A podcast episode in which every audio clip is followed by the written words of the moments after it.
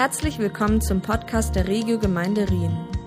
Wir hoffen, dass die Predigt dich persönlich anspricht und bereichert. Hey, herzlich willkommen. So schön mit dir zusammen heute Gottesdienst feiern zu dürfen, liebe Regio Gemeinde Rien. Es ist für mich eine absolute Ehre, über diesen Weg jetzt äh, mit euch Kontakt aufzunehmen, mit euch zu connecten. Am liebsten würde ich natürlich direkt bei euch vor Ort sein. Es ist leider im Moment nicht möglich, ihr wisst. Aber ich freue mich, dass wir zumindest mal auf diesem Wege äh, miteinander in Verbindung treten können. Für diejenigen, die mich nicht kennen, ich heiße Manuel Briem, ich bin äh, Co-Pastor in der Freien Christengemeinde in Lörrach und die beiden Gemeinden sind ja jetzt schon seit äh, vielen Jahren sehr, sehr freundschaftlich miteinander verbunden und wir haben euch sehr, sehr lieb. Wir freuen uns über äh, zu sehen, wie ihr auch gerade in Zeiten von Corona jetzt gerade als Kirche, als Gemeinde diese Zeit übersteht und nicht nur übersteht, sondern echt ja ähm, richtig starke, tolle Online-Gottesdienste habt, die sehr, sehr inspirierend sind, sehr, sehr cool sind. Also ich finde, ihr habt als Kirche, als Gemeinde echt diesen Schritt zur neuen Normalität, in der wir jetzt gerade stecken, geschafft. Und wer weiß, hoffentlich vielleicht bald schon können wir auch wieder richtige Gottesdienste vor Ort und in echt feiern miteinander. Der, euer Pastor, der Wolfi, hat mir äh, in Vorbereitung auf diese Predigt äh, den Hinweis gegeben, dass ihr gerade in einer Predigtserie über Freedom seid. Also bei euch dreht sich alles um das Thema Freiheit. Und da haben bei mir sofort alle Synapsen sind da sofort angesprungen, weil ich mir dachte, hey, was ist das für ein geniales Thema? In einer Zeit, in der es global gesehen wahrscheinlich noch nie so viele Menschen gegeben hat, die zeitgleich behaupten würden, hey, wir fühlen uns genau das Gegenteil von Freiheit. Wir fühlen nichts anderes als gefangen sein, eingeschränkt sein, eingeschlossen sein, ja. Wir dürfen nicht richtig raus, das öffentliche Leben findet noch nicht so offiziell so richtig alles statt. Ich weiß, in der Schweiz wird es jetzt auch schon immer lockerer und immer mehr ähm, ähm, Lockerungen, die jetzt durchgezogen oder durchgebracht werden. Aber so insgesamt global gesehen, die meisten Leute, glaube ich, fühlten sich noch nie in ihrem Leben so eingeschränkt und so limitiert wie jetzt gerade. Freiheit, forget it. Ich fühle mich wie Gefängnis. Von daher finde ich dieses äh, Thema so spannend und so kontrovers und wie so ein, ja, so ein Gegenpol zu dem, was eigentlich gerade wahrscheinlich die meisten Menschen empfinden. Und umso spannender finde ich die Frage, was ist denn eigentlich echte Freiheit?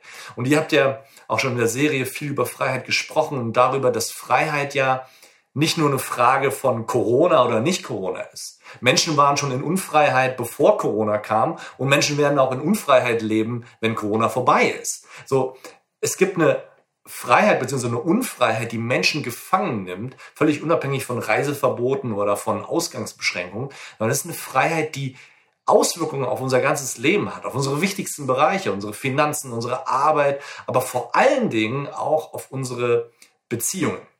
Und genau über diesen Punkt will ich mit euch in diesem Video sprechen. Ich möchte mit euch darüber sprechen, wie wir echte Freiheit in Beziehungen erleben können. Weil meine These für dieses Video ist, dass wir, glaube ich, einen Mangel oder einen qualitativen Mangel in unseren Beziehungen haben, einfach aufgrund dessen, weil es einen Mangel an Freiheit in unseren Beziehungen gibt. Jetzt fragst du dich vielleicht, okay, von was genau für eine Art Freiheit spricht er da jetzt oder Unfreiheit in Sachen Beziehung spricht er da? Ich möchte es dir gern einmal illustrieren. Ich habe euch hier einen guten alten Rechenschieber bei oder mitgebracht für die äh, ältere Generation von euch wird vielleicht auch noch den Begriff Abakus kennen. Äh, ein guter alter Rechenschieber. Und ich möchte euch anhand dieses Rechenschiebers kurz erläutern, wie ich glaube, Unfreiheit in Beziehungen, auch in deinen, in meinen Beziehungen sehr, sehr schnell entstehen kann.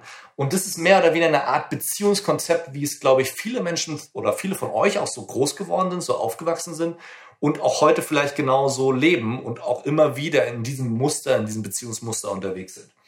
Ich würde nämlich behaupten, dass die meisten Menschen nach dem Beziehungskonzept leben, dass Beziehungen sind wie Bankkonten. Okay? Also Beziehungen laufen so nach dem Motto, da ist mein Konto und da ist dein Konto. Und es ist möglich, dass ich auf dein Konto Einzahlungen mache. Ja? Einzahlungen wären zum Beispiel sowas wie, ich mache dir ein Kompliment, äh, ich schenke dir Blumen, ähm, ich helfe dir beim Umzug, das wäre eine ziemlich große Einzahlung meiner Meinung nach. So, Einzahlungen ähm, können ganz einfach in Beziehungen stattfinden, indem ich dir Dinge tue, die du als positiv empfindest. Ja, also als etwas, was du als eine Form der Beziehungseinzahlung verstehen würdest. Und genauso ist es aber auch möglich, Abbuchungen zu verzeichnen in einem Beziehungskonto. Also ganz praktisch, dass quasi, da wären sogar sowas wie ich beleidige dich, ja, oder ähm, ich, ich, ich belüge dich in irgendeiner Geschichte oder ähm, ich nehme dir den Arbeitsplatz weg, den du ihn schon so lange haben wolltest und du bist derjenige, der ihn kriegt. So, es gibt die Möglichkeit, auch in Beziehungen Abbuchungen zu vollziehen. Und das ist ein, ein Konzept, ähm, wie viele Menschen auch Beziehungen verstehen. Letztlich ist das, was wir uns alle wünschen in diesem Beziehungskonzept, ist, wir alle wollen möglichst in unseren Beziehungen mit einem Plus rausgehen oder mit einem Plus leben. Wir alle wollen möglichst, dass hier möglichst viel auf dieser Haben-Seite ist. Das ist das, was wir uns alle wünschen. Also was wir uns mindestens wünschen, ist, dass es zumindest mal ausgeglichen ist. Ja? Also was wir alle überhaupt nicht leiden können, ist, wenn es irgendwie ein Minus in unseren Beziehungskonten gibt. Jetzt ist es so, leider ist es bei Beziehungskonten nicht so wie bei echten Geldkonten. Denn bei Geldkonten kannst du mit Hilfe eines Kontoauszuges sehr schnell nachvollziehen, wie denn genau das Verhältnis der Transaktionen ist. Ja, du kannst sehr genau nachvollziehen, okay, wer hat jetzt wie viele Einzahlungen gemacht, wer hat wie viele Abbuchungen gemacht. Bei einem Kontoauszug kannst du das ganz leicht nachvollziehen ohne Probleme. Bei einem Beziehungskonto ist das leider nicht möglich, weil es keine Beziehungskontoauszüge gibt. Bei Beziehungskonten müssen wir uns mehr oder weniger nur auf eine subjektive Wahrheit verlassen. Ja, wir alle haben ein bestimmtes Gefühl in Bezug auf unsere Beziehung, wie es da bei unseren Beziehungen aussieht. Und hier ist die Sache in den meisten Fällen ist die gefühlte Wahrheit eher negativ. Also unsere gefühlte Tendenz, da wie unsere Beziehungen laufen, ist eher, dass wir das Gefühl haben, also ich habe ehrlich gesagt mehr in dein Leben investiert oder in diese Beziehung investiert als du. Ich fühle mich tendenziell eher im Minus. Das ist das, wie sehr oft die gefühlte Realität ist. Das muss nicht unbedingt was mit der Realität tatsächlich zu tun haben, aber es kann auch niemand so wirklich nachweisen, was ist jetzt Plus, was ist jetzt Minus oder wie ist jetzt der tatsächliche Kontostand. Ja, es mag auch Beziehungen geben, in denen es sehr eindeutig ist, ja, in denen es ziemlich klar ist, dass einer viel, viel mehr investiert hat in die Beziehung als der andere. Aber in den meisten Fällen ist es eben nicht so einfach. In den meisten Fällen fühlen wir uns vor allen Dingen einfach nur im Minus. Ich habe das Vorrecht gehabt, in den letzten vier Jahren sehr viele Eheberatungen auch zu machen. Und ich kann dir sagen, eine Sache, die fast immer passiert, ist, wenn du ein Ehepaar auf eine Couch sitzt, die jetzt gerade irgendwie in der Krise sind oder im Konflikt, dann dauert es nicht lange, und sie fangen an, sich gegenseitig vorzurechnen, was sie für den anderen schon alles getan haben und was der andere alles nicht getan hat. Ja? Dann würde sowas gesagt wie, ja, und ich, ich habe schon so viel für dich getan. Ich gehe immer mit dem Hund raus. Ich, ich lass dich immer deine Hobbys ausüben. Und dann sagt der andere, nee, aber du lässt, äh, äh du, du, immer muss ich auf die Kinder aufpassen. Äh, nie kommst du rechtzeitig nach Hause. Du arbeitest viel mehr und so weiter. Und dann geht's immer hin und her und hin und her. Und dann wird sich das Minus immer gegenseitig zugeschoben. Und beide Parteien haben das Gefühl, hey, auf meinem Konto ist viel, viel weniger als auf dem Konto von dem anderen. Und hier ist das Problem, was passiert, wenn Menschen das Gefühl haben, in Beziehungen im Minus zu sein. Wenn Menschen das Gefühl haben, im Minus zu sein, dann werden sie zu Gläubigern. Achtung, äh, wichtig, das ist nicht Gläubige, sondern zu Gläubigern, zu Schuldeneintreibern. Menschen, die das Gefühl haben, hey, ich bin im Minus, ich habe weniger von dieser Beziehung als der andere, fangen an, beziehungstechnisch knausrig zu werden, beziehungstechnisch ähm, ähm, ähm, ja, nicht nur sparsam, das wäre ja fast noch ein positives Wort, sondern sie werden geizig beziehungsmäßig. Sie halten das Gute für sich und fordern eine Schuld beim anderen ein. Dieses Einfordern kann ganz praktisch aussehen in Form von Erwartungen. Wenn du nicht das und das und das tust, werde ich mich keinen Millimeter bewegen. Wenn du nicht jenes oder dieses sein lässt, dann werde ich auch nicht das und das für dich tun. Menschen, die sich beziehungsmäßig in einem Minus befinden, werden zu Gläubigern, werden zu Schuldeneintreibern, die sich gegenseitig vorhalten, was der andere noch alles tun sollte, um sowas wie eine Balance in diese Beziehung reinzukriegen. Und Jeder von euch, der vielleicht auch schon länger auf dieser Erde lebt und schon viele Beziehungen in seinem Leben geführt hat. Und übrigens, ich rede nicht nur von romantischen Beziehungen, also ich rede hier nicht nur von Ehe oder von, von äh, Beziehungen zu, äh, zum anderen Geschlecht oder wie auch immer, sondern ich rede hier von jeglicher Form von Beziehungen, von Freundschaften, von, von deiner Beziehung zu deinen Verwandten, zu der Beziehung zu deinen Nachbarn, deinen Arbeitskollegen, jede Form der Beziehung. Und überall da, wo Menschen anfangen, zu Gläubigern zu werden in Beziehungen, du weißt es, wenn du schon Beziehungen in deinem Leben genug gesehen hast, weißt du, dass überall da, wo sie zu Gläubigern werden, da ist der Bankrott dieser Beziehung kaum noch aufzuhalten. Wenn beide Parteien wie in so einem Teufelskreislauf sich gegenseitig vorhalten, du solltest aber dieses und, ich, und, und nie lässt du mir jenes, wenn beide Parteien sich im Minus fühlen, wenn beide Parteien zu Gläubigern werden, haben diese Beziehungen oftmals keine Zukunft oder keine rosige Zukunft. Das ist im Grunde, wie viele Menschen ihre Beziehungen verstehen. Sie verstehen Beziehungen wie ein Bankkonto, in dem es um Einzahlungen, um Auszahlungen geht und bei dem sie letztlich versuchen, möglichst mit einem Plus auf ihrer Habenseite, auf dieser Mein-Konto-Seite versuchen rauszukommen. Leider führt das immer wieder, dieses Beziehungskonzept, zu Beziehungsabbrüchen, zu Beziehungsproblemen, zu Beziehungsunfreiheit. Und das ist genau das, wovon ich hier spreche. Menschen begeben sich gegenseitig in eine Unfreiheit, indem sie den anderen zum Schuldigen machen und sagen, du schuldest mir. Du bist quasi, sie sind dir schuldig und damit abhängig und damit unfrei. Und das ist letztlich diese Unfreiheit, um die es mir im Bereich von Beziehungen geht. Und diese Unfreiheit ist ein Dilemma, das Beziehungen zerstören kann. So, das ist der Punkt, um den es hier gerade geht. Jetzt ist die Frage, was ist die Lösung für dieses Dilemma? Gibt es dafür eine Alternative? Ich würde sagen, ja, es gibt eine Alternative. Die Alternative ist, du holst eine dritte Person mit an Bord. Und ich rede hier jetzt nicht von irgendwelchen kruden Dreiecksbeziehungen oder irgend sowas.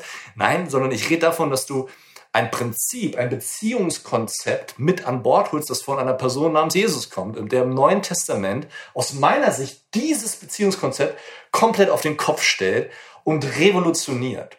Die Sache ist die, sein Beziehungskonzept ist bis zu einem gewissen Grad verstörend, weil es vielleicht Sachen fordert oder, oder, oder einen Umgang einfordert, von dem du vielleicht sagen würdest, Alter, das ist nicht realistisch. Wer soll das schaffen?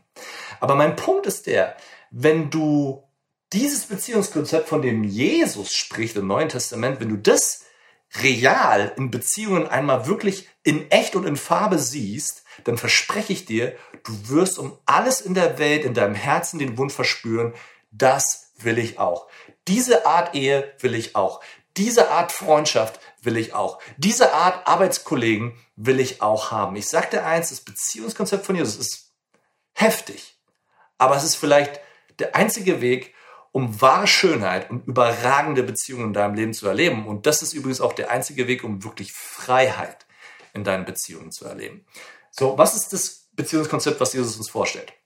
Das Beziehungskonzept findest du am besten äh, eigentlich dargestellt im Johannesevangelium. Der Kontext dieser Stelle ist der, Jesus ist kurz vor dem Ende seines Lebens, er ist kurz vor dem Ende seines öffentlichen Auftretens, er steht kurz vor der Kreuzigung und es ist so eine Szene, in der Jesus nochmal ein allerletztes Mal seine zwölf Jünger, seine engsten Vertrauten um sich schart. Und mich hat diese Szene schon immer fasziniert, weil so kurz vor dem Ende deines Lebens, das ist quasi so eine Art Sterbebettsituation mit Jesus, wenn du es so willst. Niemand redet auf seinem Sterbebett übers Wetter. Ja?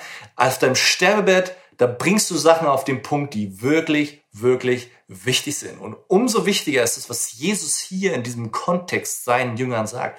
Und er gibt seinen Jüngern in diesem Kontext ein Beziehungskonzept mit, das all das auf den Kopf stellt, was sie damals von Beziehungen kannten und die auch all das auf den Kopf stellt, was wir heute von Beziehungen kennen oder wie wir Beziehungen verstehen.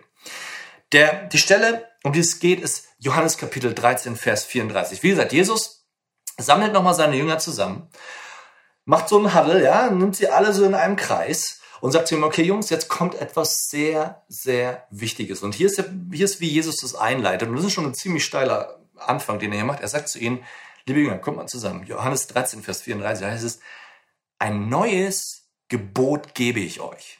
Das ist schon mal eine steile Aussage. Aber du musst verstehen, die Jünger, ein Jude hatte schon eh schon viele Gebote, viele Gesetze, die er zu halten hatte, über 600. Aber Jesus sagt hier mehr oder weniger, Leute, die 600 vergesst die mal ganz kurz. beziehungsweise nicht nur ganz kurz, sondern hier kommt etwas, etwas völlig Neues, etwas brandneues, ein brandneues Ding, was alles in den Schatten stellt, was ihr vorher kanntet.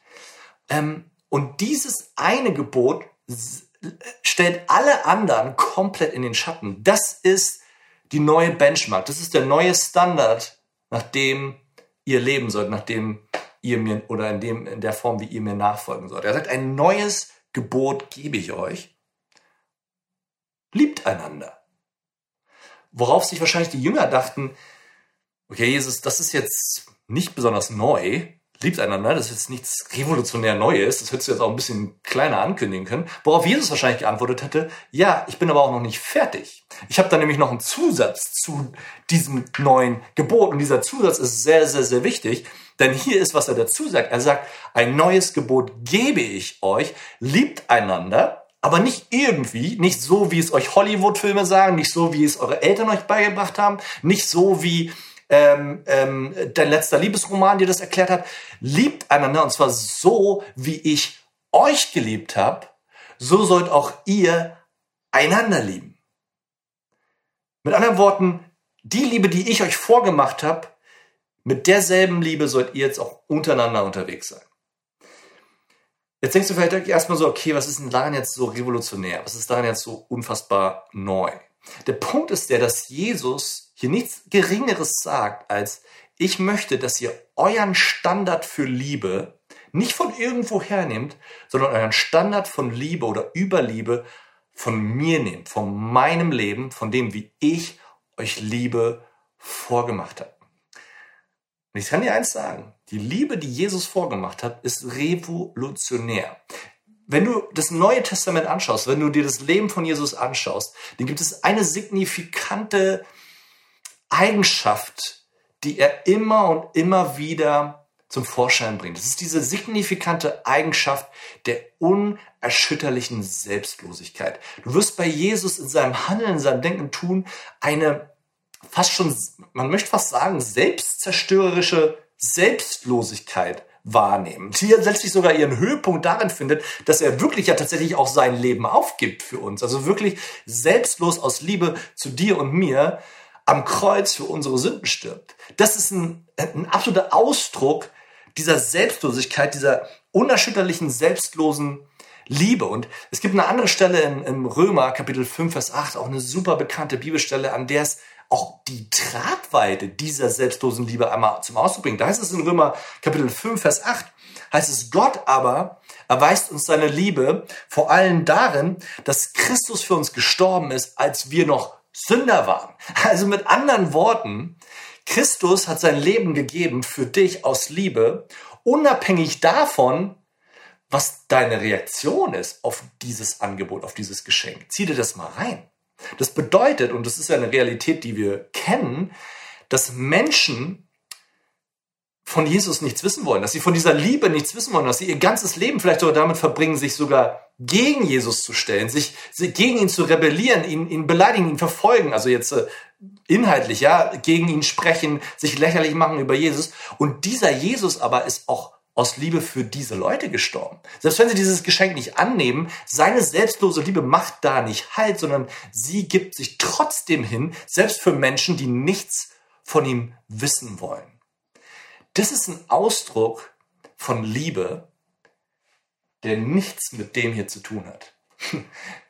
Schau, Jesus, er dreht dieses Konzept, das, was wir kennen, komplett auf den Kopf. Schau, wir leben nach diesem Konzept von Geben und Nehmen, oder? Diesen Satz hast du bestimmt schon mal gehört. Dieses Beziehungen sind ein Geben und Nehmen. Ja, das, das hört man immer und das ist im, ich habe es selber auch schon hundertmal gesagt. Beziehungen sind ein Geben und ein Nehmen. Und Jesus sagt, äh, stopp Thema, stopp Thema. Beziehungen sind nicht ein Geben und Nehmen, sind nicht ein mein Konto, dein Konto. Hier ist, wie ich Beziehungen verstehe. Er macht deutlich, ich verstehe Beziehungen als ein Geben und Geben. Es ist ein, ich gebe mich selbstlos hin, ohne zu erwarten, dass du deine Schuld begleichst. Ich liebe dich selbstlos, ohne zu erwarten, dass das gleiche Maß an Liebe zurückkommt. Ich hoffe es, ich wünsche es, ich sehne mich danach, dass dieselbe Liebe zurückkommt, aber ich gebe es selbstlos. Ich, ich, ich gebe diese Liebe. Ich wasche deine Wäsche, ohne zu erwarten, dass ich nachher noch Fußball gucken darf. Ich, ich bringe den Müll raus, ohne zu erwarten, dass du nachher noch die Kinder nimmst. Ich, ich, ich, ähm, ich, ich, ich äh, übernehme diese Aufgabe, die eigentlich du machen müsstest, ohne zu erwarten, dass du später eine größere Aufgabe für mich übernimmst. Das ist das ist die Art von selbstloser Liebe, von der Jesus spricht. Es geht nicht mehr um Beziehungskonten, es geht nicht um Transaktionen. Du hast mir aber nur das gegeben und deshalb gebe ich dir das. Nein, nein, nein, nein, nein. Er spricht von etwas völlig Neuem. Er, von, er spricht von Beziehungen, die ein Geben und Geben sind. Und ich sage dir eins, die überragendsten Beziehungen, wie gesagt, es geht nicht nur um Ehen, es geht auch um Freundschaften, um Arbeitskollegen, auch immer. Die überragendsten Beziehungen sind die, in denen beide Parteien sich entscheiden, selbstlos zu geben. In der es nicht mehr um dieses Schuldeintreiben geht, sondern einfach nur darum zu geben. Ich weiß, es klingt verrückt und ich weiß, du denkst es wahrscheinlich, ja Manuel, wach mal auf aus deiner Traumwelt und so weiter. Wo soll es das denn geben? Hey, eine gute Nachricht ist, wir hatten gerade Pfingsten. Du musst es auch nicht allein aus deiner Kraft tun. Du darfst es auch in der Kraft des Heiligen Geistes tun, der in dir wohnt, wenn du Christus als deinen Herrn angenommen hast. Wenn du das noch nicht getan hast, darf ich es dir nur stärkstes empfehlen, Jesus als Herrn in deinem Leben anzunehmen. Aber du hast die Du hast eine Kraftquelle in dir, den Heiligen Geist, der, der Liebe selbst in Person ist und der dich mit dieser Liebe füllen will, die dich dazu befähigt zu lieben, selbst dann, wenn du nichts dafür zurückbekommst. Aber Jesus definiert Liebe als nichts anderes als das. Eine selbstlose Liebe, die sich gibt, unabhängig davon, was zurückkommt. Das ist das Beziehungskonzept, was Jesus uns vorstellt. Und ich will dir sagen, ich will dir sagen, auch nur mal, ich weiß, das ist crazy klingt. Aber stell dir mal eine Ehe vor. Stell dir eine Ehe vor, in der beide Partner morgens wach werden und der erste Gedanke, den sie im Kopf haben, ist der, Hammer, ein neuer Tag. Wie kann ich heute meinem Ehepartner was Gutes geben? Hey, wie kann ich meinem Ehepartner heute eine Freude machen?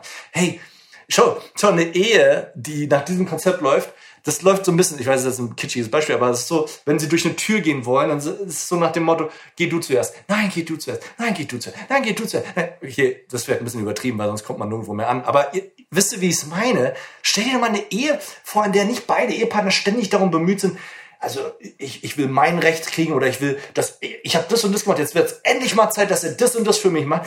Stell dir eine Ehe vor, in der beide die größte Freude einfach darin empfinden und ihren ganzen Fokus darauf legen, wie kann ich dem anderen heute ein Geschenk machen? Wie kann ich ihm heute eine Freude machen? Wie kann ich heute geben? Einfach geben, ohne dafür zu erwarten, dass er mich nachher noch Fußball guckt. Einfach geben. Stell dir, eine, stell dir eine Freundschaft vor, zwischen zwei Kumpels, oder zwischen zwei Freundinnen. Hey, wo es einfach darum geht, ey, wie kann ich heute meinem Kumpel, wie kann ich ihm heute eine Freude machen? Hey, wie, äh, wie kann ich ihm etwas schenken, was er sich schon lange wünscht? Oder einfach, einfach geben. Oder einen Arbeitsplatz. Würdest du nicht gerne auf einem Arbeitsplatz sein, wo die Arbeitskollegen miteinander so umgehen, dass es nicht dieses, ja, also ähm, so berechnende, ja, ich mache das und das für den, dann machst du das und das. Nein, wo einfach alle zusammenarbeiten und sich fragen, wie kann ich meinem Arbeitskollegen seine Arbeit heute leichter machen? Wo kann ich ihm was abnehmen? Einfach geben. Und ich weiß, das klingt völlig verrückt. Aber ich sag dir eins, das ist das Beziehungskonzept, was in deinen Beziehungen eine echte Freiheit auslöst. Und es ist das Beziehungskonzept, was Beziehungen überhaupt erst überragend macht. Und wenn du zwei Menschen siehst, die sich entscheiden, danach zu leben, ich sag dir eins, alles in dir wird schreien und sagen, das sieht total utopisch aus. Ich weiß nicht, ob ich das in meinem Leben hinkriege, aber ich will das um alles in der Welt. Was die für eine Intimität haben, was die für eine Tiefe haben, was die für eine Freude aneinander haben. Ich wünschte, ich hätte das auch. Und es ist möglich. Es ist einfach. Ich sage nicht, dass es einfach ist, aber es ist einfach zu verstehen. Es wird dich einiges kosten, es wird dich vielleicht alles kosten. Aber der, der springende Punkt ist, der entscheidende Punkt ist, wenn du wirklich Freiheit in deinen Beziehungen erleben willst, dann ist es entscheidend, dass du vom Gläubiger zum Geber wirst. Dass du dieses alte Beziehungskonzept über Bord wirfst und anfängst zu verstehen. Es geht nicht darum, ständig was zurückzufahren, zu erwarten, sondern zu sagen, wo kann ich heute geben? Das ist echte Freiheit in Beziehungen. Und das wünsche ich dir von ganzem Herzen im Namen von Jesus. Amen.